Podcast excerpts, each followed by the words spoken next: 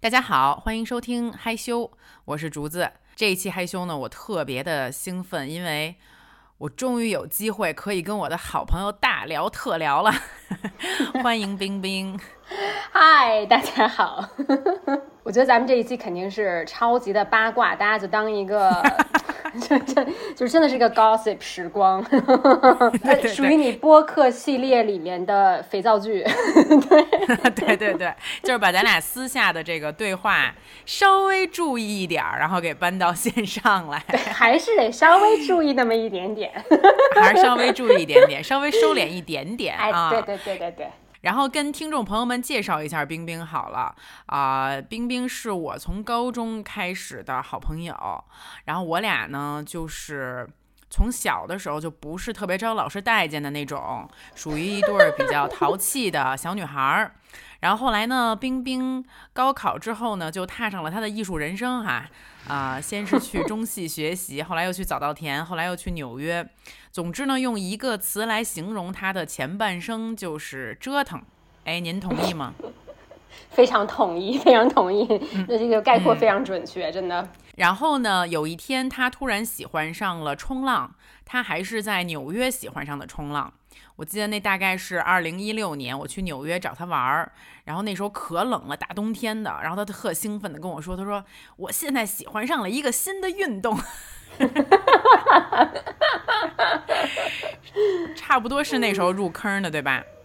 没错，那个时候我就觉得哇，这个生活就是这种生活方式真的是太酷了。你想，你住在高楼林立的纽约，然后呢，我每天早上，比如说六点钟天还蒙蒙亮的时候，我就出发，然后坐着地铁，可能要坐个哎一个半小时，然后到 Queens 的 Rockaway 那边是纽约州的基本上唯一一个浪点吧，去到那边学冲浪，然后你再回来。然后我会抱着，有的时候我会抱着一个冲浪板，然后你就从一个海滨的一个地区，然后到一个可能在曼哈顿里面，不知道你就抱着你的冲浪板去找你的朋友了，然 后就是这种感觉。我觉得当时真的还挺穿越的，是一段非常非常奇妙的经历。嗯，是。然后他呢，就是。非常奇葩的，在 纽约开始了自己的冲浪人生，呃，很奇怪，人家一般都是在什么海岛开启的，他是在纽约开启的。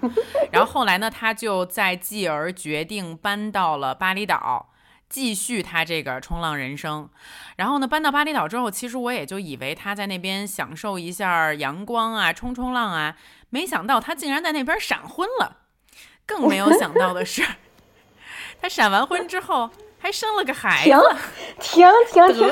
你是得哎，你是真的没想到，其实还是在对于你对我，就是出于你对我的了解，还是你其实也算是在你的预料之中。首先呢，就是王一冰的人生一直都是充满了惊喜的，所以对于你不停制造惊喜这件事情，我是没有惊喜的。我知道这就是你的常态。但是，就是我也幻想过你结婚 应该是有可能是闪婚，但当这个事情真的发生的时候，我还是很兴奋的。然后，但是让我更兴奋的是，你不仅很快的结婚了，你还很快的生了孩子。我觉得我对第二件事情更惊讶一些。哦。对，确实是我我我我先来介绍一下我们到底有多闪，就是这个事件发生的日程到底是有多么的疯狂。其实你想，我们呢基本上是在半年内就完成了结婚生子这两件事儿，而且呢，其实我们是刚认识一个月就已经在。要孩子了，就准备就备孕了，就已经开始备孕了。我们俩在认识一个月之后，准确的说呢。其实是在我们第一次发生关系，从那儿开始，我们就已经在备孕了，是不是非常炸裂？不是，你们俩是不是联合国派来的那种，就是优优生优育小分队的，来改善咱们现在这个低龄低育？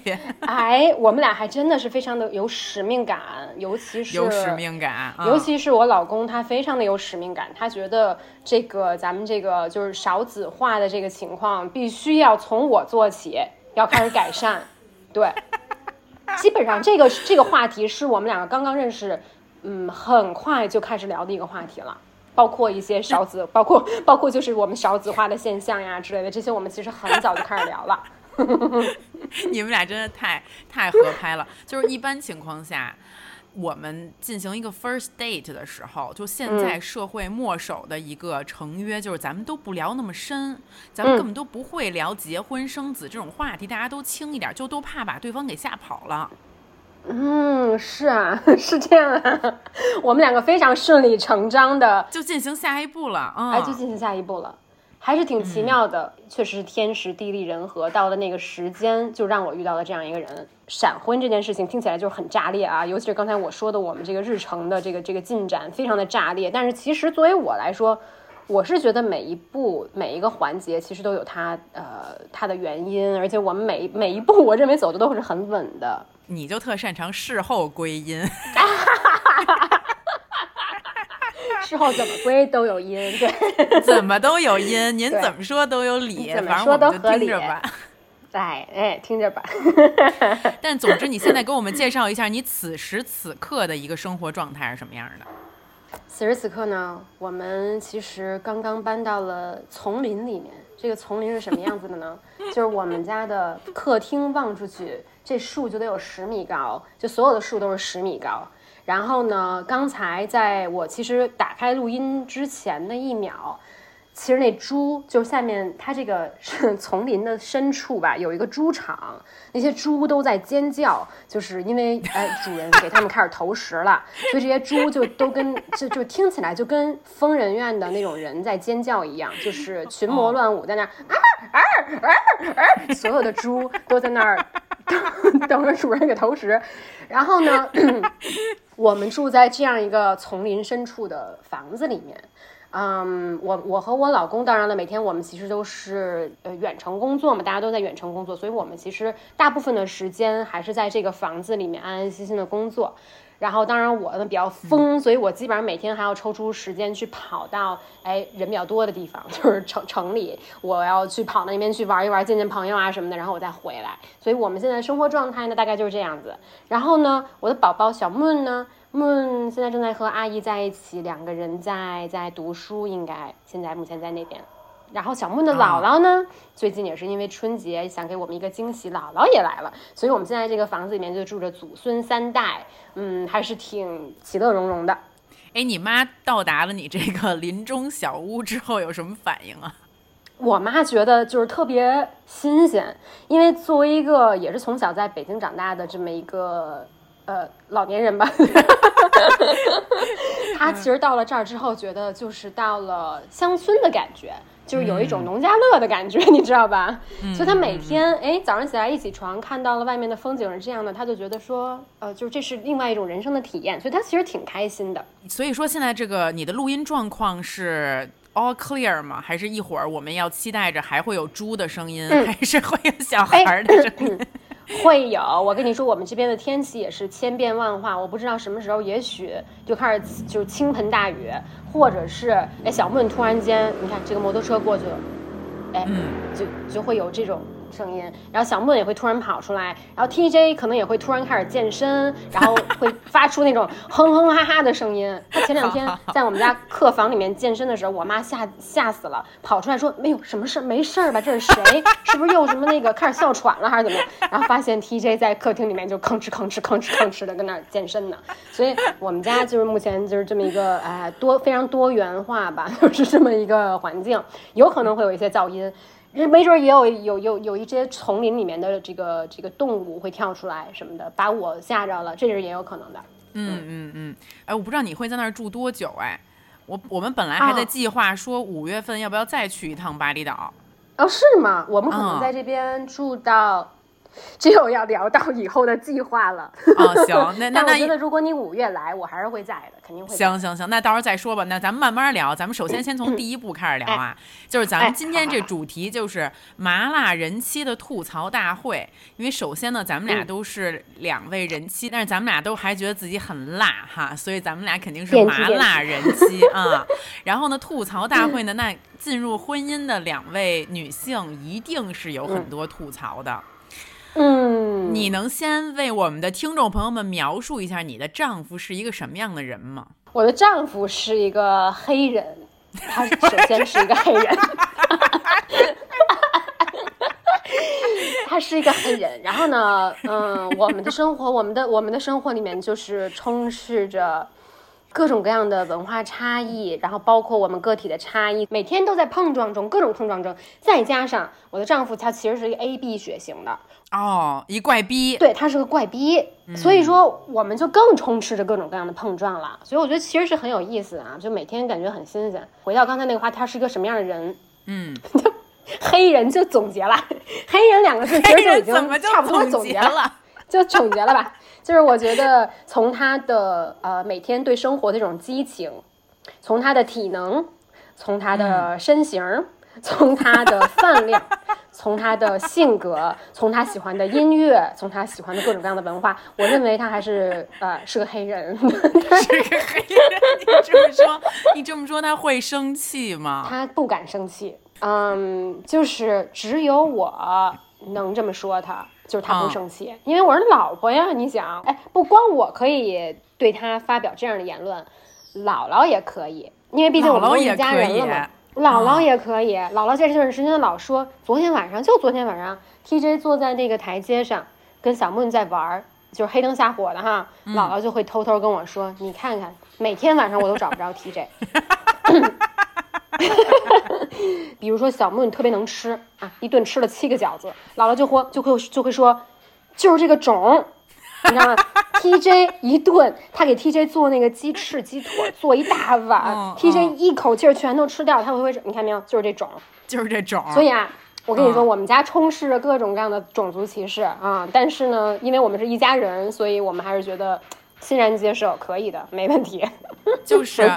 我我在这里呢，咱们就是要客观又主观的说一句，就是嫁老外的女孩儿啊，中国女孩儿，咱们身边还是挺多的。加加上我其实也是一嫁老外的，我就以为自己已经属于不是那种特别主流的了，因为咱嫁了一个阿拉伯人嘛，对吧？也属于小比偏小众的，对，偏小众，非常小众。结果你呢，就是来了一更小众的。你有想过？不是？哎，咱俩就如果现在梦回高中。咱俩现在正在那个交大附的那个教室里面学习呢，然后突然从窗外塞来了一张小纸条，然后上面写着说：“我来为你们俩预测一下未来的人生。王一冰，你会嫁给一黑人；邵静竹，你会嫁给一阿拉伯人。你觉得咱俩那时候会信吗？” 不是，我现在就是脑子里面浮现的景象是，你知道咱们那个教室门上那窗户吗？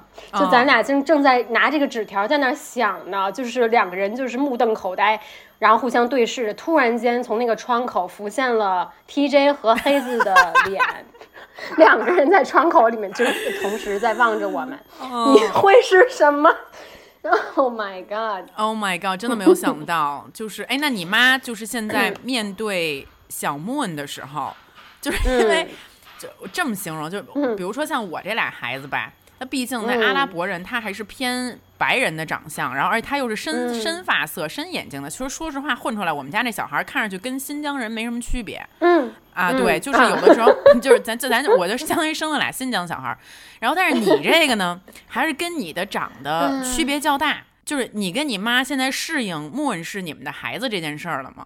姥姥前两天不是来了吗？从她来了以后开始，每一天她都在抱怨小木的头发，她就从他第一天来，他就说，哎呀，咱们什么时候把小木的这个。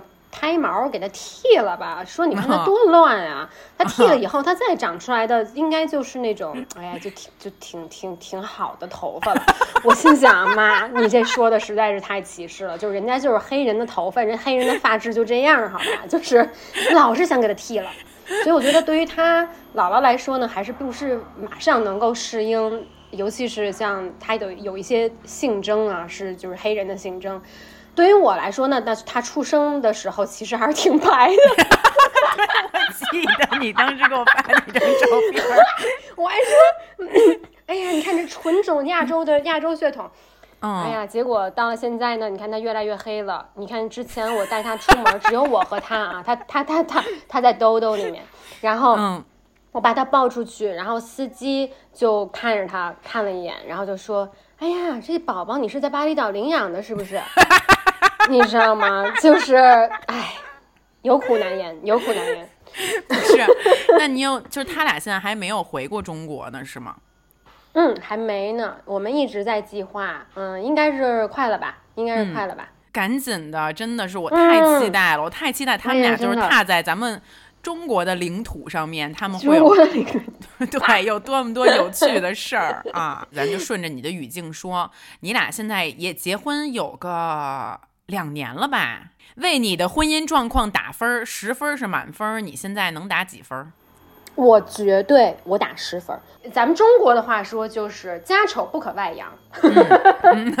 我是认为我和 TJ 我们两个组成的这个小家庭，我们都在奋斗中。当然，在奋斗中呢，我们肯定或多或少会遇到各种各样的磕磕呃这个磕磕绊绊、坑坑坎儿坎儿。嗯，但是我为什么打十分？我认为在遇到坑坑坎儿坎儿的时候，我们两个都是在牺牲自己，嗯，在努力的为这个小家让它变得更好，在做着极大的努力。所以我不管说中间遇到过多少的坑坑坎坎，我都一定要为我们打气，就哪怕我为我们打气，我也要给我们十分儿。再有一个，嗯我确实觉得家丑不可外扬，我不喜欢把家里面的一些鸡鸡毛蒜皮的事情拿出来说。我认为，嗯，这都是婚姻里面非常非常正常的过程。嗯，我们两个都在学习，所以说我我打十分儿，我打十分儿。哎，你这态度特别值得我学习哎，因为有的时候嗯就是你知道婚姻之中呢。首先，我我昨天还在跟黑子说这事儿，我说我觉得咱俩终于进行到了咱们俩 rela- relationship 的第三个阶段。嗯，就是我现在归因一下啊，就是第一个阶段就是你们两个人 dating 的时候，就你们俩还在跟对嗯方装蒜呢。哎，没错儿。哎，还得就都搂着自己，都没有把自己的哎真性情给释放出来呢，还都是嗯 Honey Baby、You are the best 这个阶段。嗯嗯然后第二个阶段呢，就是你们已经进入婚姻了，但你们还没有孩子。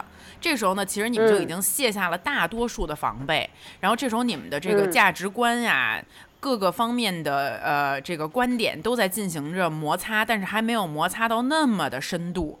然后第三个阶段 就是你们有了孩子之后，就是嗯，有了孩子变成的哎血淋呦淋。剧烈摩擦。因为你想象，就是你愿意带给你孩子的这一套思想，一定是你认为最拿得出嗯手的，也是你最本能的，好多时候反馈给他的这些东西。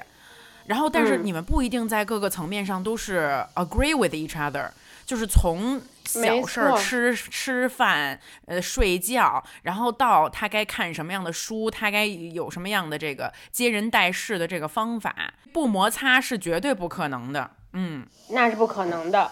我的感受是这样的，就是，嗯，你当你不管你是在恋爱期，还是在新婚期，还是你们还是两个人没有孩子的状态的时候，在婚姻里面，这个其实我认为哈，都还是两个人在爱爱爱的过程。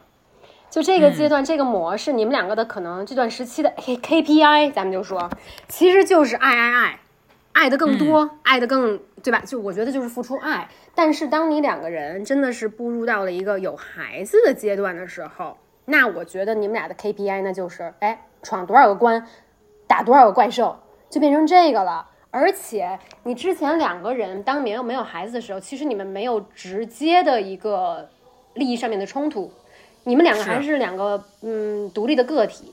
但当你们有孩子的时候，这个孩子属于你们两个人，他又是你的一块肉，又是他的一块肉。那这个时候，你就不得不在很多的情况下，你要去非常的坚持你自己的观点。这个时候冲突就来了，因为之前你没孩子的时候没关系，我可以忍让，我因为我了解你的性格，我知道你是这样一个人，所以我可以，我理解你。但是当你有孩子的时候，这个孩子是你们两个共同的一个东西，对吧？你们两个共同的产物，你们两个共同拥有它，你就会有很多的矛盾，你要去硬碰硬的。这个时候矛盾就来了，所以这个避免不了。对，而而且像咱们这种，就是你跟你伴侣之间的文化差异其实挺大的。你们的这个孩子，他你说他怎么结合，他也真挺矛盾的。比如说你说 Moon 吧，你觉得他现在是更像你，还是更像 TJ？哎呀，这就怎么说呢？我从我的视角，我认为他其实从他的呃，包括性格上，还是他，我觉得我认为他是更像 TJ，他有很多很多的部分是像 TJ 的。嗯，比如说呢？咱们直接说，就是他的非洲基因，非洲基因 非常的强大，又来了，真的。什么是非洲基因啊？那我我我我我只是一个主观的感受啊，当然了，肯定。呃，别的妈妈也会说，我们家儿子也是这样的，是吧？女儿可能在有一些方面还是跟男孩有一些差异，但是我觉得小男孩可能也许都是这样的。但是我们家小木，就首先体力巨好，他就是那种，哎，走路他就是他就是走走一万里，他都他都不带让我抱的，他从来都不会让我抱，直接可以长跑了，他就可以，哎，就是。呃，竞走十万里没有问题。我跟你说啊，之前我们带他走路，我都已经走的都已经气喘吁吁，我都走的不行了。他还特别开心的在我屁就在我屁股后边跟着我一直走，走的好远好远。他就从来不会累，不会让我抱，体力好。这这直接生下来就是马家军，这就应该直接去跑马拉松去啊。再有一个呢，他特别能吃，这个能吃可能是个男孩的共性啊，就是他真的他的饭量。恨不得都能跟姥姥一样，然后姥姥就很惊讶，就是我都这么大个了，你这么小小个，你怎么跟我吃的一样多呢？对，再有一个呢，他有与有生俱来的幽默感，我觉得这也是一个黑黑人的基因。他这个幽默吧，哎呀，真的这个你很难讲，他很多的细节，他从很小很小的时候，他就会，哎，逗逗我们乐，他会有他就是想使坏的时候。然后他使坏的那个劲儿，就会把我们全家都逗乐了。他知道他用什么样的方式能把我们给逗乐了。对我觉得这个也是一个他可能他自己的一个一个特点吧。再有一个呢，很爱叫唤，四十八乱叫，在我们家爱叫唤。听音乐有他的喜好，他最喜欢听的就是 hip hop。这这就是太黑人了，这没办法，这就是太黑人了吧？我真的哎，他跟他爸俩人跟那儿一块儿听，就是每天我们家都在 party。他跟他爸俩人就跟那手舞足蹈的，就是你知道吧？就哎哎哎哎哎哎哎，就就跟那 rap，俩人就跟那 rap。他现在会说话了吗？他现在不会说话，但是他会就会哎哎哎，但他会 rap，你知道吧？他会 rap，还没会说话呢，就先会 rap 了。所以我觉得还是这是非洲基因吧。非洲基因，那他像像咱们的这亚洲基因表现在哪里呢？啊，爱吃包子和饺子，唯一就这一点。唯一就这一点了啊！哎，唯一这一点，但是这一点非常非常的强，就是他真的特别，他只他最爱吃包子饺子，他一见到包子饺子，他就表情控制不了他自己了，不能控制表情了，他就大小便失禁了，他就你知道吗？他就那样了，真的，他就那样了，大小便失禁了，真的 不是。哎呦，笑死了！那这个现在你你跟 TJ 你们俩作为夫妻，然后也作为父母，你觉得你们对于这个孩子的感情有什么不同吗？你觉得他是一个好爸爸吗？首先，TJ 我认为绝对是一个满分爸爸。嗯，怎么说？我看到他身上其实最能让我打满分，而且其实就只有这一点就足足让我给他打满分的，就是我看到了他的变化。我看到了他非常非常大的变化，在从我没有怀孕到我自从怀孕有了小木以后，他的那种信念感，然后他对他自己的事业的追求，他的梦想都是翻了十倍、一百倍、一万倍的。这是我真的是我我我我每天在他身边，我每一天都能看到他的变化，每一天都能看到他有变得更优秀，他有要求他自己。变成一个更加，嗯，更加优秀的父亲吧。嗯嗯嗯嗯嗯，对。问对你们两个人的需求，你觉得会是不一样的吗？哦，我觉得非常非常的不一样。尤其是你越养这个宝宝啊，你越会有体会的。最开始的时候可能没有太多体会，你就觉得说，那当然了，妈妈就是奶嘛，我就是给你奶嘛。那爸爸可能就是在辅助我。对，但是慢慢长到现在之后，我觉得哎不一样了，尤其是他到一岁以后吧，很明显的，我觉得对于妈妈来说，他需要从妈妈身上获取很多的爱，这种爱不光是你的呃精神方面的爱，还有很多很多的肢体方面的爱，他会对我表达他更多的肢体方面的爱，就是 physical love，physical language。就是如果你说这样的话，他会主动的过来抱住我，他会主动的过来把他的小嘴伸给我，让我亲亲他，他会主动的给我一个眼神，然后来呃对我示爱。但是这个东西，他跟他爸爸在一起的时候是不太有的。比如说，他不会说他爸就是天天追着他，天天就是天天追着他亲他，想各种各样的办法亲嘴儿，你知道吗？他就是不让，就是不让。然后 就是我就不需要了，我就不需要想任何的办法，他就会直接跑到我这边来跟我亲亲。所以我觉得他给他从妈妈身上获取的可能是想索取的是更多的爱，然后从爸爸身上。就是 party 吧，就是 rap，就是 hip hop，就是这些，就是非洲的共鸣，哎，就是非非洲非洲共鸣，非洲基因，哎，就这些，嗯，哎，那你养育他的过程中有让你发现一些就是关于男人你不知道的东西吗？反正我觉得至少到现在，我觉得他这个精力实在是太旺盛了，我得做好准备，就是陪他一起疯，嗯。嗯，我觉得妈妈作为一个男孩子的妈妈，你要知道怎么样陪他玩儿。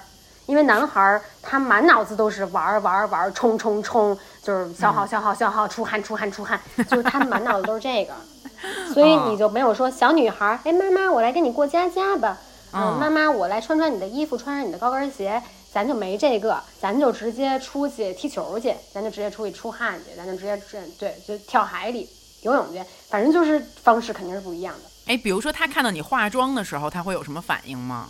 他会哎，这个倒是挺有意思。他有的时候会嗯盯着我看，然后会用一种很欣赏的眼神在看我。同时呢，我心里的活动就是别看，别看，你再看你就变成那个，就是你要你要变性还是怎么着？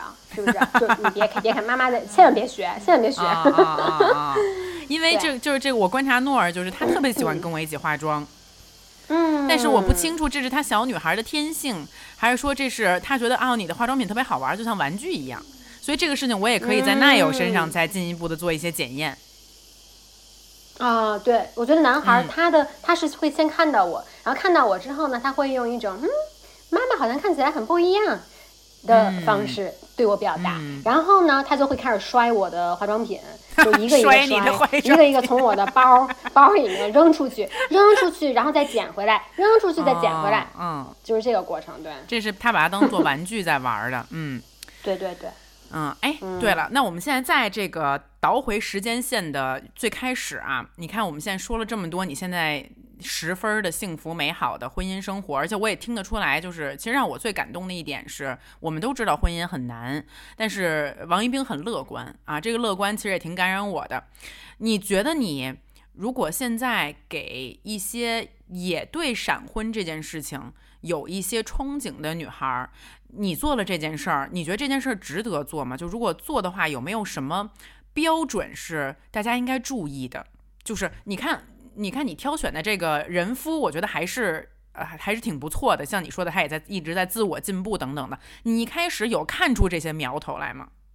有，有，非常有。嗯，所以我想跟大家分享的是，首先，我我我我来给大家呃讲一下我的历程啊。嗯，我我首先。我第一眼看到他的时候，我就是有一种感觉，就是，我就其实非常想说，我第一眼第一眼看到他的时候，我就已经觉得他是我的 the one 了。Oh my god！我鸡皮疙瘩都起来了。你知道，就是我特别想跟你说，就是我也有这种感觉，就是我第一次看到黑子的时候，哎，就这个事情，哎，你知道我是一个很不信玄学的人，我也不信，我不信这些东西，但是这我是。打心，我记得特别清楚。我第一眼看到他，就是我走进那个地酒吧的第一眼，我开始跟他说话的前十分钟，我就觉得这个人特别的熟悉。对对，一样的，一样，same same same。而且你知道吗？就是那种你见到他觉得哇，就你如果让我说啊好，王一冰，你沉淀一下，你不要这么浮躁，你再好好想一想，嗯，你到底是？那我沉淀一下，我想说，我第一眼见到他，我可能会想说。我真的非常希望，他是他能够成为我的 the one，就是我非常希望。嗯，当你有一个很强的一种欲求的时候，我觉得可能这件事情往往也会顺着你的方向去发展，多多少少。嗯，你你当时对其他的人有过这样的感觉吗？我没有，我从来没有，从来没有，很奇怪的，就那一瞬间，我觉得哇，他就是，也许他真的就是。他当时，你能再具体的分析一下，是到底是咱俩试着理性一下啊？就是首先第一，我觉得人和人之间是有一个气场的，就是气场合不合这个东西你是能感觉出来的啊。比如说有的人吧，就是你你就是跟他说话就特费劲，那肯定不行。那这样的人你就 pass 掉吧，他不可能成为你的理想伴侣。那除此之外还有什么东西让你感觉到了他可能是你的 the one？我觉得我们先来从表，就是表象上面来描述一下。嗯，如果从表象表层的方这个这个层面来说的话，我认为当我看到他的时候，首先我认为他是一个非常的正能量，他的能量啊，就是他的这个气场，他非常的阳光，他是一个很积极的样子。嗯，首先他不是一个阴郁的样子，他他是我喜欢的那种非常积极向上的样子。嗯，再有一个，我认为他一看是一个他的眼神非常的清澈。所以我觉得他好像看起来很踏实，嗯，这些表象都会让我认为有安全感。我认为我好像被他吸引了，就是我愿意跟他去倾诉更多，因为我认为他给了我很强的这种稳定安全感。对，这是我可能咱们来描绘一下表象层面的。哎，最近呢，我看到了一个一个一个一一段话，我觉得哎有道理。嗯，是怎么说的呢？嗯，说为什么优秀的男人那么难找？为什么好男人那么难找？为什么？因为好男人、优秀的男人，他们都在看着他们自己的梦想，他们都在追逐他们自己的梦想，他们根本就没有在找你。嗯，有道理。而且，往往找你的那些，就是让你很容易就找到的那些男人，他们也都在找，所以让你很容易就找到了。嗯。首先要提高自己，这是这是绝对的。我记得我们两个当时的相识，也是在两个人在努力的提高自己，变得更优秀。我当时其实也，嗯，跟上一段就是我的前男友分手差不多三个月，我完全沉浸在我自我提高、自我升级，就是这么一个过程中。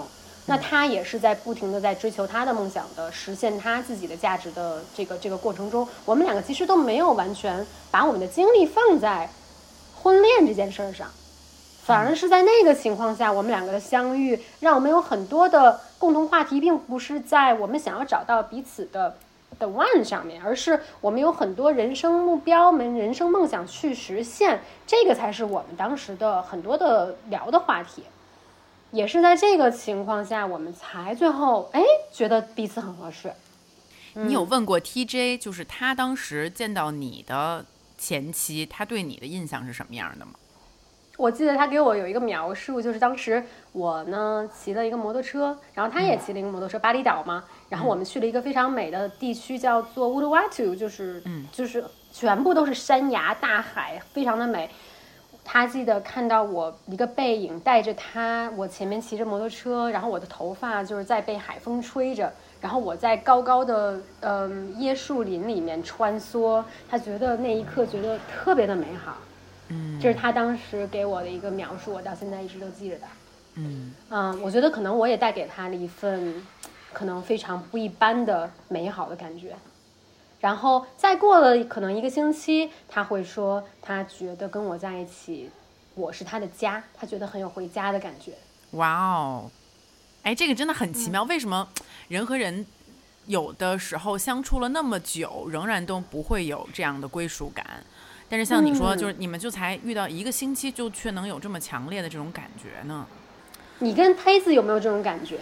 首先呢，你你知道我我们两个在在前期的认识的过程中，其实跟你和 TJ 有很多相似的地方，就是前期很快的就觉得对方非常不同，然后有归属感、有家的感觉，然后很熟悉等等等等的。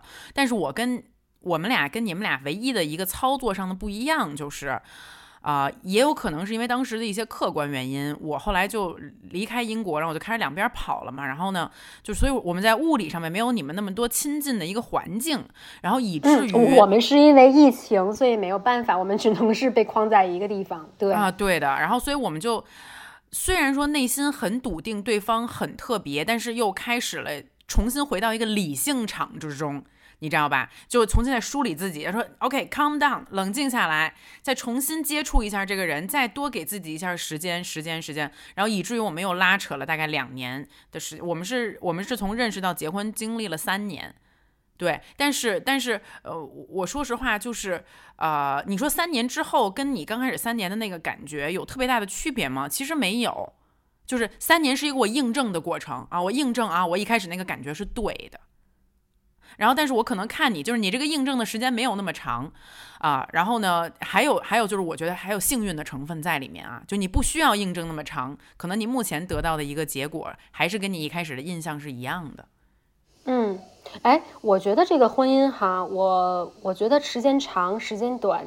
步入婚姻，其实好像就像你刚才说的，你三年过后，你也并没有觉得和当初有过什么样的多大的差异或者什么的。其实对于我来说，我看这件事儿，因为你想，比如说像咱们父母这一辈的人，他们很多的时候也都是介绍婚姻嘛，介绍两个人认识，然后就直接就结婚了，也没有经历过任何，他们都是其实是步入婚姻之后才开始彼此了解的，但是也走了一辈子，嗯，所以我觉得这件事情。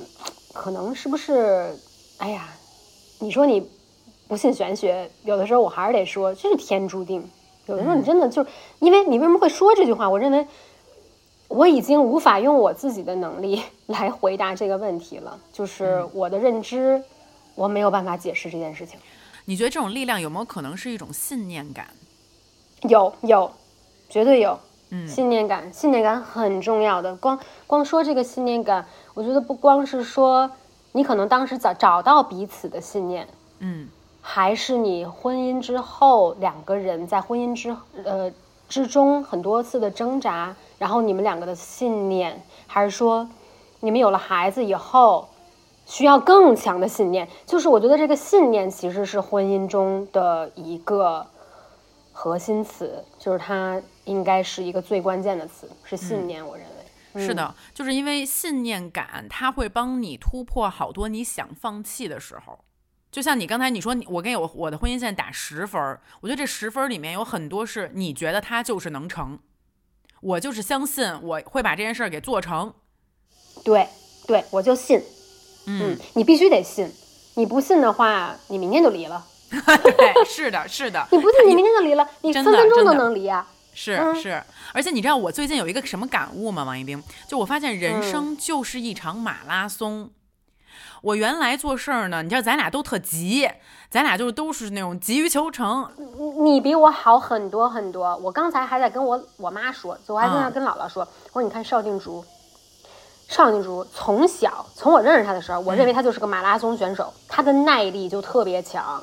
特别有耐力，而且他又有爆发力，又有耐力。然后他这个在耐力的这个过程中，嗯，然后他他还这个劲儿还很强，所以他就是这么一个马拉松选手。你就是一个马拉松选手，嗯，所以我有很多地方要向你学习。我认为你就是一个很好的榜样，尤其是当你不光是在你的事业上面，还是在你的婚姻里面，我发现你都是一个哎，我非常好的榜样，是个很好的马拉松选手。是，我就觉得这马拉松很难跑的原因，是因为大多数人，咱们都是在起点的时候与对方相见的，你知道吧？咱们都觉得，哎，咱们这第一圈、第二圈，咱得跑好啊，咱们得冲快点儿啊。但好多人冲完了之后，你没有想，就是你不知道，其实你这人生你得跑二十圈，你光把前面这两圈冲完了之后没用，那剩下那十八圈还是得跑啊。哎，我发现特别想说的是。我劝那些就是还没步入婚姻的女孩啊，嗯，就你们一定要把婚姻想成是一个马拉松。马拉松是什么？就是你每分每秒你都觉得我快死了，你都觉得你在挣扎。你一定要把这件事情想得非常难，它确实是很有挑战的。婚姻不是美好的，它不是那么都是哎，每天都是爱爱，每天都是光环，我们都是婚姻啊，婚姻的殿堂，不是这样的。婚姻里面每一天都是沼泽。你每一步都在走，就是都在这个泥泞里面走，所以其实 婚姻也是一种虐恋吧？哎，但是如果说说到这里的话，有些单身的女孩就会问说：“那这么虐，为什么还要进行呢？”哎，你觉得为什么呢？你觉得为什么？嗯，首先我要在这个为什么要进行之前先补一句，我觉得王一冰刚才在嗯描述你的伴侣的时候，你你说了有一点特别的重要，就是你寻找伴侣的标准要是什么，就是嗯我觉得咱们俩的老公都有一点共性是好的，就是他们在不停的进步。嗯，他是一个要求进步的人，这个是我现在反观，我可以分享给还在还是单身的女孩的，我觉得最重要的嗯标准。嗯最重要的标准，其他都可以往后靠，但是你的这场马拉松，它要跑太长的时间，相当于是嗯。你不仅自己一个人在跑，哎，你中间来了一跑友，你俩一起跑，对。对不对？对，那你俩一起跑的你还要给彼此鼓劲儿，然后你得给彼还要一起跑，对，是的，就可能你你们俩得彼此说，哎，你这个跑步姿势可以再。哎，再可以做得更好，对不对？你这个手臂你抡得再远点儿，咱俩的配速还可以再继续往嗯前进一些。你你有这份心，对对方也得有这份心啊。他起码不能给你拖后腿吧。他要是能跑得比你，他要是能领跑你，你说你遇到了一个根本就不想跑的人，那你还那那你就你就嗯压根儿就不要拉着他一起来进行这个运动。没错儿，而且还必须要付出行动的上进。他不能是说我天天喊着，哎，我天天喊着我能跑，我肯定能跑，我明天就跑，明天后天就跑。你不能这样，你还得必须要付出实际行动的上进，是的啊，这才是你择友择偶的最最最重要的一点，就是要无比的上进。是的啊，我觉得有了这个前提，咱们再说为什么，呃，一就是还是要进行一段长期的关系啊。首先，我觉得这个东西确实是，呃，嗯。你的信念感对他有多强？就是你，你有想多想拥有这种长期关系，这是第一步啊。嗯，那像我，我我感觉我还是一直以来挺想拥有一个长期关系的，啊，为嗯为什么呢？第一就是我觉得咱俩都是属于那种大艺人，咱俩就是嗯还 很喜欢跟别人在交互的过程中来完善自己，嗯嗯嗯嗯，对你知，道吧？咱俩就是喜欢聊天儿，就是喜欢跟人相处。那你说我这么一人，你要让我天天自个儿待着，我肯定就我我不乐意呀、我不我难受啊，你知道吗？这是嗯第一。对，咱俩都是外向性格嘛，都得要从这个外部 去找到一些呃，这个就是我们获取能量都是从外部来哎，是的，是的，是的，对，所以我觉得伴伴侣首先是一个这个作用，然后第二呢，就是、嗯我还是觉得我自己的能力有很多不足的地方。你知道吗？就是我跑完这场马拉松，我我觉得如果靠我自己，比如我能跑四个小时，但是我有嗯一个特别好的伴侣，我们俩就是鼓着劲儿，我没准三个半嗯小时能跑下来。我是觉得我的人生会因为他的存在而变得更加的丰富，而且更、嗯更有劲、更有意思，所以我才愿嗯意进入婚姻。对，完全完全完全同意。嗯嗯嗯嗯而且，哎，你刚才咱们已经聊到两点了，就是呃，一个是信念，一个是要特别上进。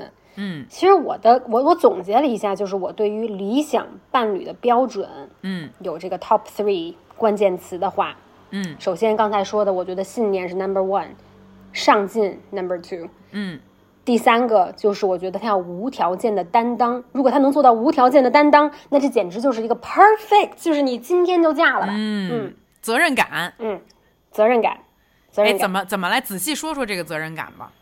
担当吗？就比如说，因为你知道，当你尤其是有了孩子之后，到处都是困难。比如说，孩子生病了，我也生病了，然后爸爸也生病了，你们仨都在生病的时候怎么办呢？嗯，这个时候，我觉得从我的经经历来说，那我觉得很多的时候，TJ 是义无反顾的直接冲，他会哪怕他生着病，都发烧都快到四十度了，他也会是那个来照顾我们的人。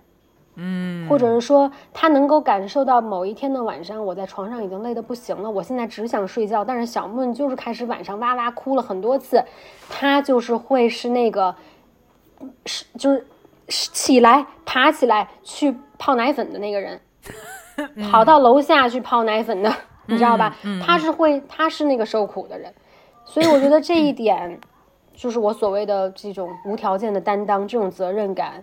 如果你的另一半能够做到这个，我认为你是很幸福的，很幸福的，很幸福的。就说白了吧，这对方得靠谱，对，就是你把这事儿交给他办，你放心，你，知道吗？尤其是有嗯孩子了，你说好多时候都是半夜你贼困，你实在是睁不开眼了。你说你把这孩子交给对方手里，你相信他能也能带他，没问题。嗯他可以干好这嗯件事儿。我跟你说啊，听众朋友们，尤其这没结婚没生孩子的，能有 这个本领的男的少之甚哎少，哎，对，真是少如果抓住了，啊哎，！咱就别想什么这男的有多丑，这男的有多什么，别想这些。我跟你说，这男的值，真的值。嗯嗯嗯，说的，我觉得大家总结的不错，这 top three 关键词。啊，哎对，哎，说到这个就是结婚，你你我当时参加王一冰婚礼，我也惊呆了。王一冰就是搞了一场，因为当时当时是这个 特殊时间嘛，然后呢也没办法嗯线下的举办婚礼，所以其实你们俩当时在线上结了一遍，你们俩还准备再办一场啊云婚礼，哎呦可逗了！你先嗯跟我们说说这云婚礼，然后以及你们俩还准备再办一场线下的婚礼吗？这个云婚礼实在是太逗了，因为我说实话，这个云婚礼的包办其实是 TJ 来包办的，所以之间的这些，这个是怎么怎么怎么跟这个呃对方的那个中介公司 来沟通的，这中间的一切都，因为我还怀着孕呢，我肚子还挺大，我都不知道这些。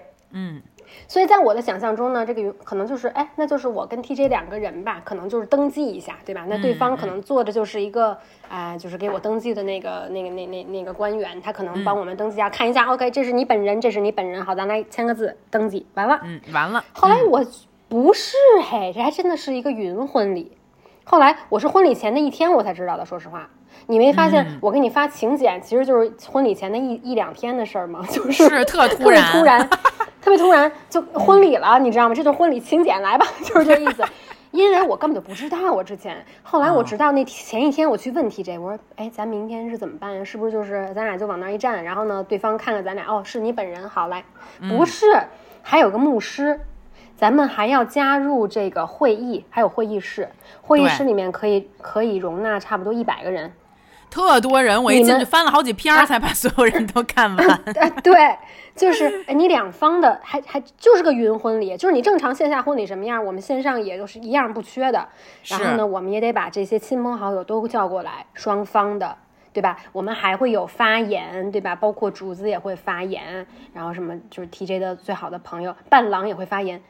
最逗的是，不仅发言了，还敬茶了。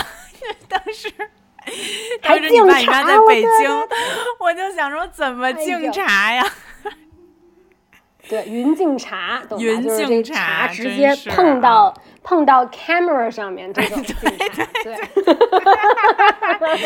就是关于王一冰的一切，就都是始料未及，真的，就是他哎永远不会以及他永远不会以一种传统的方式做任何一件事情。呃，我我我真的就是竹子能够跟我这一辈子到现在啊，就是嗯还跟着我 做我的好朋友，我真的觉得。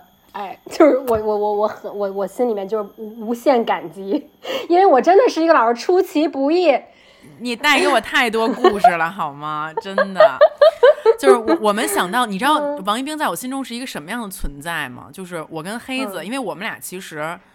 你能想象我们在上海的生活，有的时候是特别嗯紧促的，然后尤其我俩又嗯工作都很忙啊什么之类的。但是我们但凡嗯比如说我我我能聊起一两件跟王一冰有关的事儿，我们就好像就是闻到了巴厘岛的空气和阳光，嗯就一下觉得很放松。你身上是一个很有松弛感的人，啊，我确实可能有点有点太松弛了，我有的时候有点太松弛了。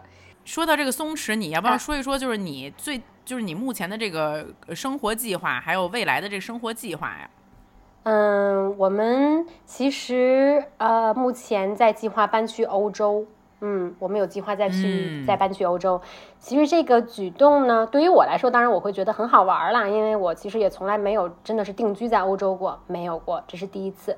然后，其实更深的理由是因为 TJ 的工作原因，他会在欧洲那边有更多的更好的资源，所以我们准备搬到欧洲去生活。然后这是今年我们目前计划今年要办的事情。还有一件事情呢，是今年我要去支持 TJ 拍摄他的电影，所以在今年的希望吧，因为你知道电影的拍摄有的时候这个周期也是很难很难很难说的。嗯，希望在今年内我们能够一起陪爸爸去把他的电影拍完。嗯，这个可能会去到呃南非，对，那可回老家了开普敦拍。回老家，在那边的影视基地拍，对，嗯嗯 所以这是两件我们还是很期待的事儿。嗯，哎，那等于说有一个事嗯情你其实一直没有变，就是无论你是单身还是现在当妈当人妻了，你都还是在到处乱跑，就是还是没有在哪儿定下来。哎，还真的是没有。你说我嗯想定吗？其实我我我认为我未来的一个时间，我是非常想定下来的。我会想把，我会我会希望给自己找一个大本营，我们的家就驻扎在那里，然后我会把这个家，嗯，布置的非常的漂亮，那真是属于我们自己的家。我会有这样的计划，我会有这样的计划。但是现在呢，这个阶段不允许，所以我认为在婚姻里面，很多的时候我也是在牺牲中享受吧。嗯嗯呃，我我不想把它说成是牺牲，但我觉得很多的时候是因为确实我是愿意去支持我的夫君去实现他的梦想的，所以我认为那个你如果把它作为牺牲来说的话，那我认为我就是在这个过程中去享受生活的那个人。嗯。嗯。那说到就是说这个彼此的成就吧，你会把你的梦想嗯。现在放在什么样的地方呢？就比如说冲浪这件事儿吧，嗯如果你跟他去了欧洲，或者支持他去拍电影，那那咱还能冲吗？嗯，是已经放下了，我其实已经放下了。怎么啊放下了呢因为我我我我跟你说，太伤心了，嗯伤害我太大了。就是你说说我因为做了，我因为做了剖腹产手术，我的肌肉呢是被切断的，所以说我的核心的力量现在基本上就没有了。我试了几次，不下十次吧，可能去试图在冲浪板上站起来，但我发现我站不起来。然后呢，从我怀孕之前的那个水平，我当时真的对我自己是非常的高兴的，就是我对我自己每一天在冲浪的状态，我每一天的提高，我都是非常非常自豪的。嗯，结果突然怀孕了，然后这一切就嗯停止了，然后现在我站不起来了。你让我再从头开始，从一个软板，从一个新手开始，让我一步一步的走过来。我认为这对于我来说是一个很大的打击，就是让我想，就是太伤心了。所以我觉得，嗯，我把冲浪这件事情就，嗯，就就放到记忆的盒子里吧。然后我想要去找一个新的我热爱的运动。就首先我我对于我们这种冲浪的外行啊，我们想想想先嗯了解一下，就是你学习一个运动，你不会产生一个肌肉记忆吗？嗯，是会有肌肉记忆的，但是冲浪这件事情很有意思。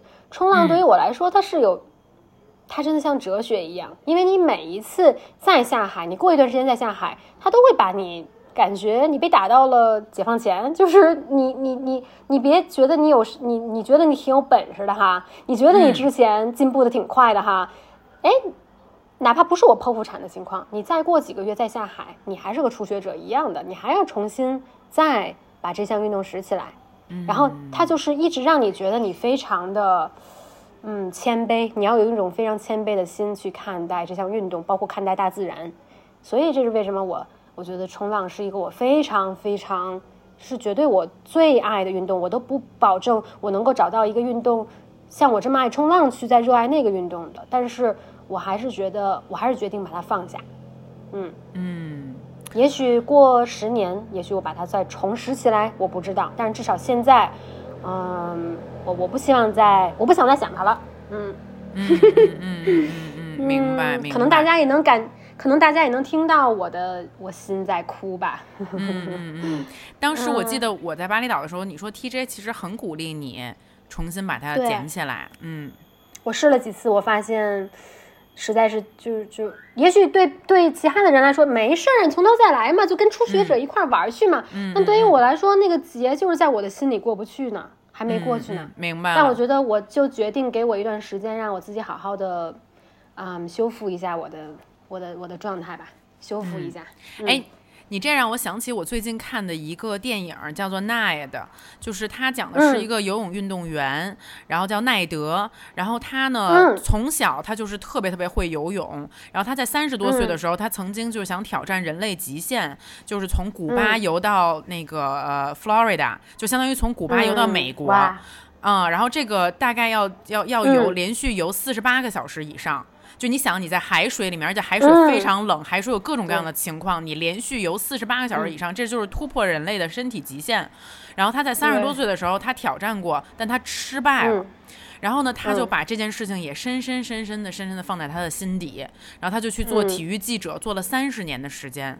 直到有一天，嗯在他六十四岁那年，他突然嗯就想起他年轻的时候，还有这个梦想，还有这个嗯心愿没有达成。嗯嗯可是他六十四岁了，你想想，哎，咱妈今年差不多是这个年纪，你知道吗？我跟你说，我现在最想干的事就把我妈叫过来，让她好好听听，好好听听。你可以把这电影跟我说，我都快七十了，我都啊快七十了，你就啊听听。真的，你可以把这电影下载了，你可以跟你妈一起看。然后他就是六十四岁，他就说不行，我一定要做这件事儿。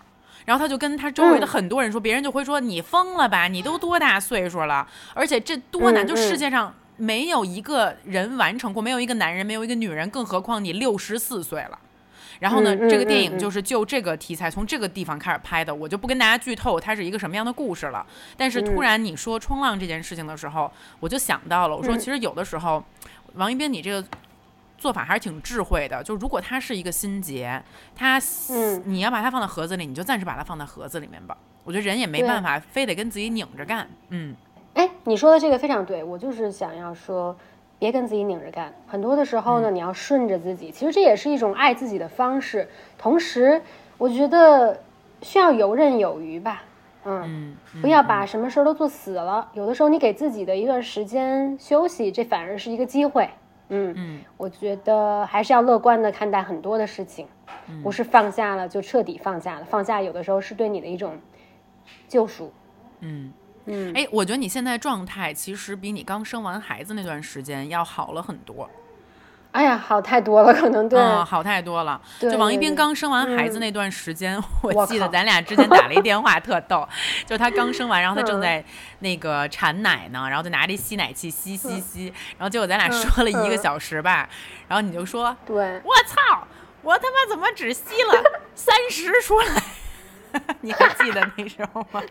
就是心情特别的焦虑，特别的 特别的抑郁，然后又又要又要嗯哺乳，然后就有好多好多的压力在一起。我我其实记得你说你是有一点产后抑郁的，我是有的，我是有的。我当然肯定也不严重，但是我是觉得有的。我很爱哭，我很爱哭，很很爱，很容易就陷入到那个怪圈里面，真的。嗯，嗯，那是一种什么样的感觉呀、就这一个字儿熬，我每天都在熬。我就觉得我肯定，我相信我自己是能熬出头的，但是我每天要做的事情就是熬，慢慢熬，熬过去就好了。嗯你觉得为什么你会产后抑郁呢？啊、还是生理的原因，还是激素的原因。嗯其次的第二个原因，我认为是我当时在生产的过程中当头一棒。是，没错我是从，哎，我是我是很开心的去，很兴奋的，我完全没有害怕的去准备好了要顺产，结果就在我生产的那那那两天吧，然后突然间被通知我需要去剖腹产，嗯。而且其实当时竹子还帮了很大的忙，帮我去问医生啊，然后最后。嗯，基本上从我的生命线上吧，就是也也算是把我给救回来了吧，因为我一直还是挺想要顺产的，但是发现其实有很大的危险，对，是的。所以后来我决定要剖腹产。从我做决定到他们插管儿，然后呢给我上这个呃滞留针，然后包括给我打这种防大出血的这个这个吊瓶，一切的一切发生就在三十分钟以内，太30分钟快了的时间我就被、嗯我就被推推到了一个冰冷的手术室里。然后在那边也是没有人权的，脱个精光，然后被、被所有的男护士啊什么的都都都都都众目睽睽之下，然后把我的肚子切开，就是听起来真的很恐怖。嗯，但是当时对于我来说，确实是这种感受。你让我现在回忆，我也是这种感受，所以其实是一个不是非常 好的体验。所以我觉得这个可能对于我来说也是一个很大的打击。嗯，我一直都还没有非常的能够平复我自己的心情吧。产后那段时间，我会觉得非常的不公平。为什么是我？为什么我会这样？会有这样的想法。再有一个呢，是因为当时我婆婆，因为我当时我妈妈是要照顾我的姥姥，所以她不能够来照顾我，所以我婆婆来了。但是我婆婆来的时间是四个月，我当时记得特别清楚。竹子其实跟我说的，王一冰，你好好想一想哦，你觉得你婆婆来这段时间，你你真的会能，就是你你你你你你你能度过吗？就是你婆婆在旁边，哎，这个是你会觉得舒服吗？嗯哎，这确实最后还是对我的产后抑郁有一定的影响。嗯嗯，因为她毕竟是一个我从来没有见过的人。其实我婆婆已经做的非常好，你让我现在回想，我认为她做的完完全没有问题。嗯对，只不过是我很多的情况，因为我在抑郁的那个、那个、那个、那个情绪里，我的激素水平很低，我我会把很多的好事情想坏，我会把很多的本来是这样的，但是我会想成那样的，真的很奇怪。这个我觉得每一个人要就是当你要面临要生孩子的时候，你要把这些困难想到最最前面，你要接受自己的那个状态，你要接受自己的情绪的波动，因为它真的是很难熬的，它也真的是非常现实的，啊、每天都会在嗯为难你的一个情况。对，嗯那你觉嗯得从你怀孕到现在这个孩子已经一岁半了，这整个过程、这嗯两年的过程中最难的时候是什么时候？最难的还是最开始的那几个月，那是就是刚生完他的那几个月，对吧？没错，你只要把那几个月度过了，后面的其实都是苦尽甘来。嗯，他每一天现在都在给我不同的惊喜，他每一天都在给我很多的礼物。我觉嗯得只要你熬过了那个时期，就一切都会变得越来越好。是我还记得那个我快生的时候，然后我已经有我我有一个已经嗯生了的、呃好朋友给我发短信，他说竹子你要你要记住接下来的这几个月会特别的难，嗯你会质疑好多的东西，但你要相信这段嗯时间是会过去的。然后我就一直记得这句话，这就跟那个分手刚分手之后，就是劝人家也是这么劝的嘛，就是都是时嗯间嗯会会就是就是会会抚平一会让一切切。过去的。是的，嗯，会的，会的，你只要坚信，只要所以信念嘛，还是婚姻和有了孩子之后的这个生活里面最重要的就是信念，你得要相信，你要相信。哎，那你现在认为做妈妈是一件值得，嗯，值得你跟好朋友说，就这是一件很幸福的事情的事吗？我觉得我可能不会说这件事情是它是一个幸福的事情，但我可能会说它是你非常值得去做的一件事儿，因为它会让我体会到了我之前一个人的时候没有体会到的我的种种种种的可能性。嗯、怎么说呢也会让我体会到，就是我都不知道我这个人是可以被捏成这个样子的。嗯我觉得我承认了一点是，我是渺小的，我是渺小的，我是谦卑的，我是可以被捏成这样的，我是可以被生活塑塑形成这个样子的。但是在这个同时，我又是可以去创造未来的，我又是，我又是那个可以去塑造，我是可以被塑造，我也是可以去塑造的。所以这个我的可能性是很大的。嗯，所以我觉得这一点是我到现在觉得，哎，有了宝宝之后，我认为我最大的收获吧。嗯，那你还会计划有第二个吗？会的。冲着你跟我们有在计划，冲着你们这个嗯人类生育大使的身份，你一定不会 让大家失望的。没错，不会让大家失望的，希望啊，希望啊。但是我这个年龄也在这儿摆着呢，我今年，嗯，我比你大半岁嘛，我已经三十六了，嗯嗯嗯，所以其实，但是我我我我我相信，我相信我还能生出第二个。你肯定没问题，你放心吧。嗯嗯嗯。对，你有幻想木你以后会成为一个什么样的大人吗？这个很有意思哎，就是我也想问你，你有幻想过诺尔？就是哎，你想过他长成什么样吗？首先，就是你能想象诺尔长大的他是他能长成他的模样是什么样的吗？我有，你知道吗？因为我会去翻一些，比如我会去 Google 一些特别傻的东西，就是什么 Asian Arabic 嗯什么 mixed blood girl 什么什么之类的，但就但是可以让我参考的样本非常少，因为咱俩这混的都比较特殊一些，你知道吧？而且每个人长得也都不一样啊。是吧，的，对的啊，所以我对于他的长相没有特别大的期待，呃，或者是特别多的嗯幻想，但是我对他的性格已嗯经开始有一些端倪上的猜测了有。哎，这真特逗嗯哎！就是这个诺尔的嗯性格跟他爸好嗯多地方特别像。啊，说说说说，就是我跟黑子，我们俩最大的区别啊，就是我还是一个相对比较放松的人，就是好多时候呢，就差不多得了，行不？就大家开心，然后咱们嗯就讲究一个大的和谐，你知道吧？大家就都和和气气的。但是黑子是嗯一个特别细节控，然后他特别的注重一个做事情的逻辑和方法的一个人。嗯，就嗯。因咱们俩前面有讨论到这个呃夫妻之间的一些差异吧，其实我觉得我这么长时间一直解决的一个核心差异啊，总结成一句嗯。话就是、黑子这个人的一个做事情的方法论，就是我们先提前理性的讨论这件事儿该怎么做，我们把它的原则讨论出来。对，我们把它的框架嗯。立出来。好，我原则的我这些原则里面的一些小细节，我也跟你大概讨论一下啊，是这样的，这样的，这样的，我们都同意了，对不对、o k a 同意，B 同意，都同意了，那咱们开始做吧，咱们就照着咱们讨论的东西去做就行了。但是实际嗯。情况就是，人在做的时候，动作一定会变形。你知道吧？就比如我说好了，我这孩子 我不在这个我下午三点以后，然后那个不会再给他吃零食了。但是现实生活中就会有各种各样的情况，比如说她跟她的闺蜜，她俩一起玩的时候，她闺蜜在吃零食，她看人吃的馋了，那你说你到底给不给她吃？嗯你知不知不知道？这个就是，尤其是搁咱们中国的文化哈，咱们中国的文化就是有一种，哎，更加呃追求和谐通融。你知道吧？就是觉得说上有政策，下有对策呀，恨不得就是这样的。所以说咱们就特别容易让动作变形。然后呢，但是嗯他就是非常不能理解这件事情。就是对于他来讲，嗯就是咱们不都已经说好了吗？就三点以后不能给他吃零食，咱们都说好了，嗯为什么你还要去破坏这个规矩？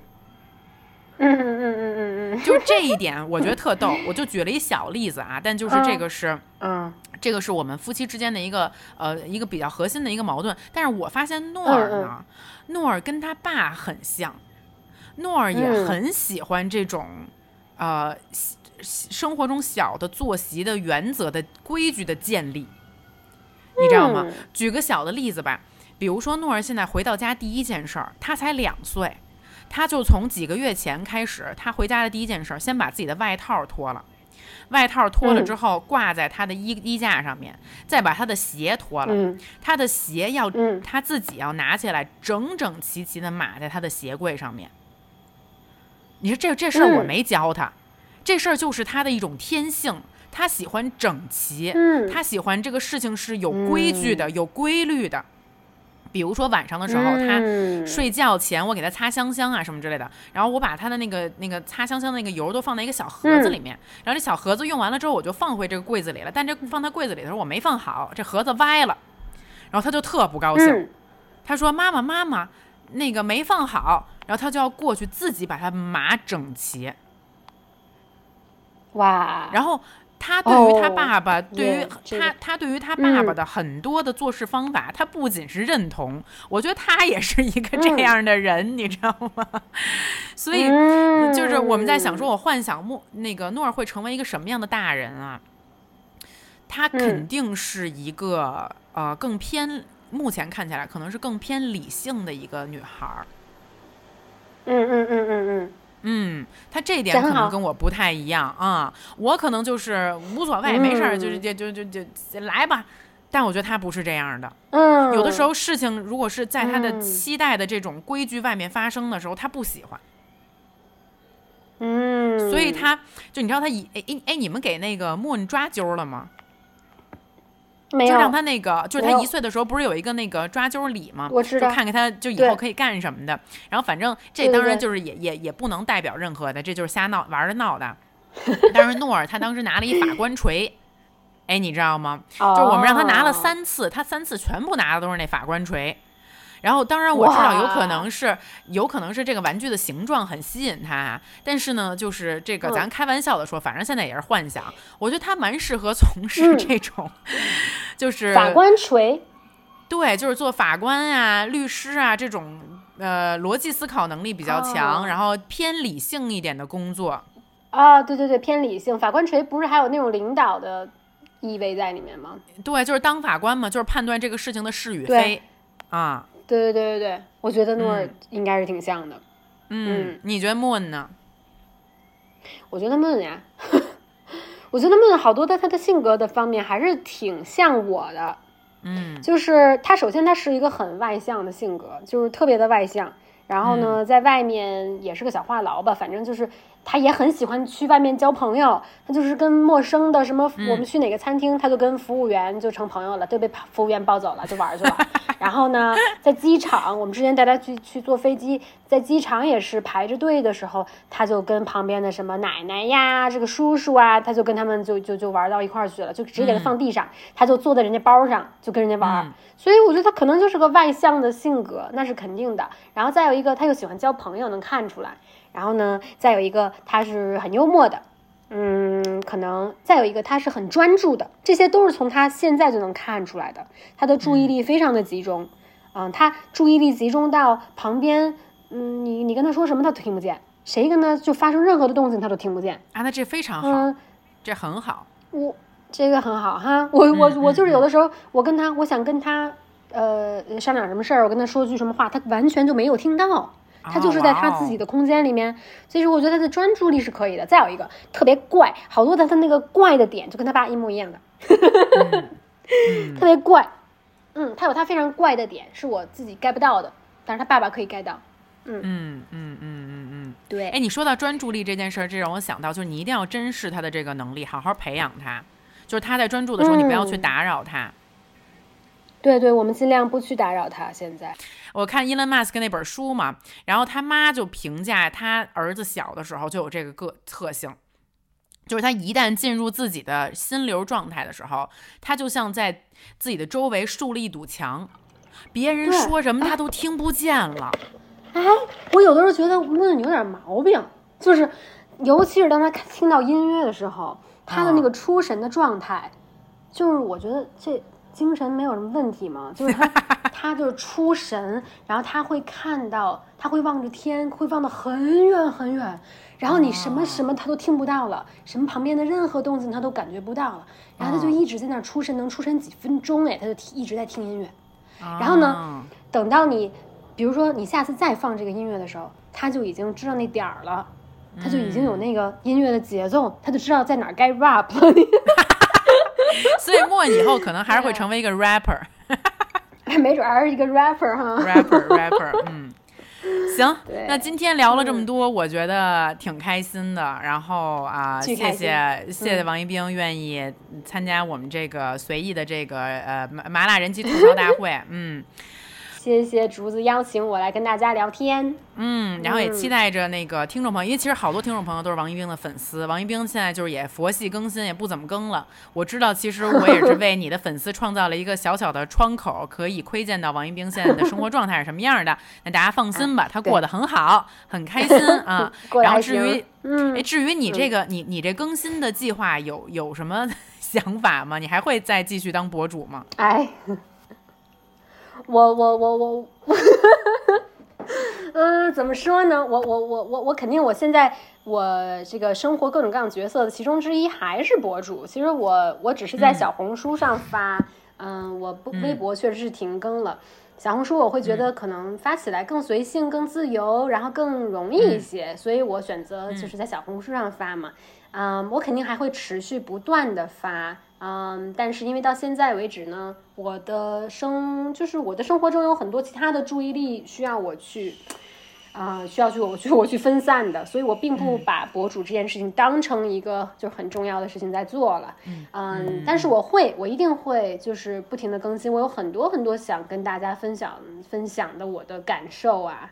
对吧？就是我其实很想跟大家好好聊聊。那我觉得今天的这个机会，嗯，也确实是，就是确实跟大家好好聊了聊。然后那个确实也挺 gossip 的，然后应该听着还挺精彩的吧？我觉得希望大家开心就好，大家听得开心就好。嗯，对，嗯，不过瘾的话呢，就去王一冰的那个小红书上面搜他，然后催更他就好了啊。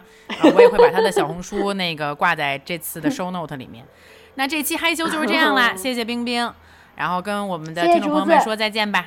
拜拜。嗯，观众朋友们再见，拜拜，拜拜。现在呢，你可以在小宇宙、喜马拉雅、苹果播客、Spotify 和网易云上收听《害羞》。那我们就下期见喽，拜拜。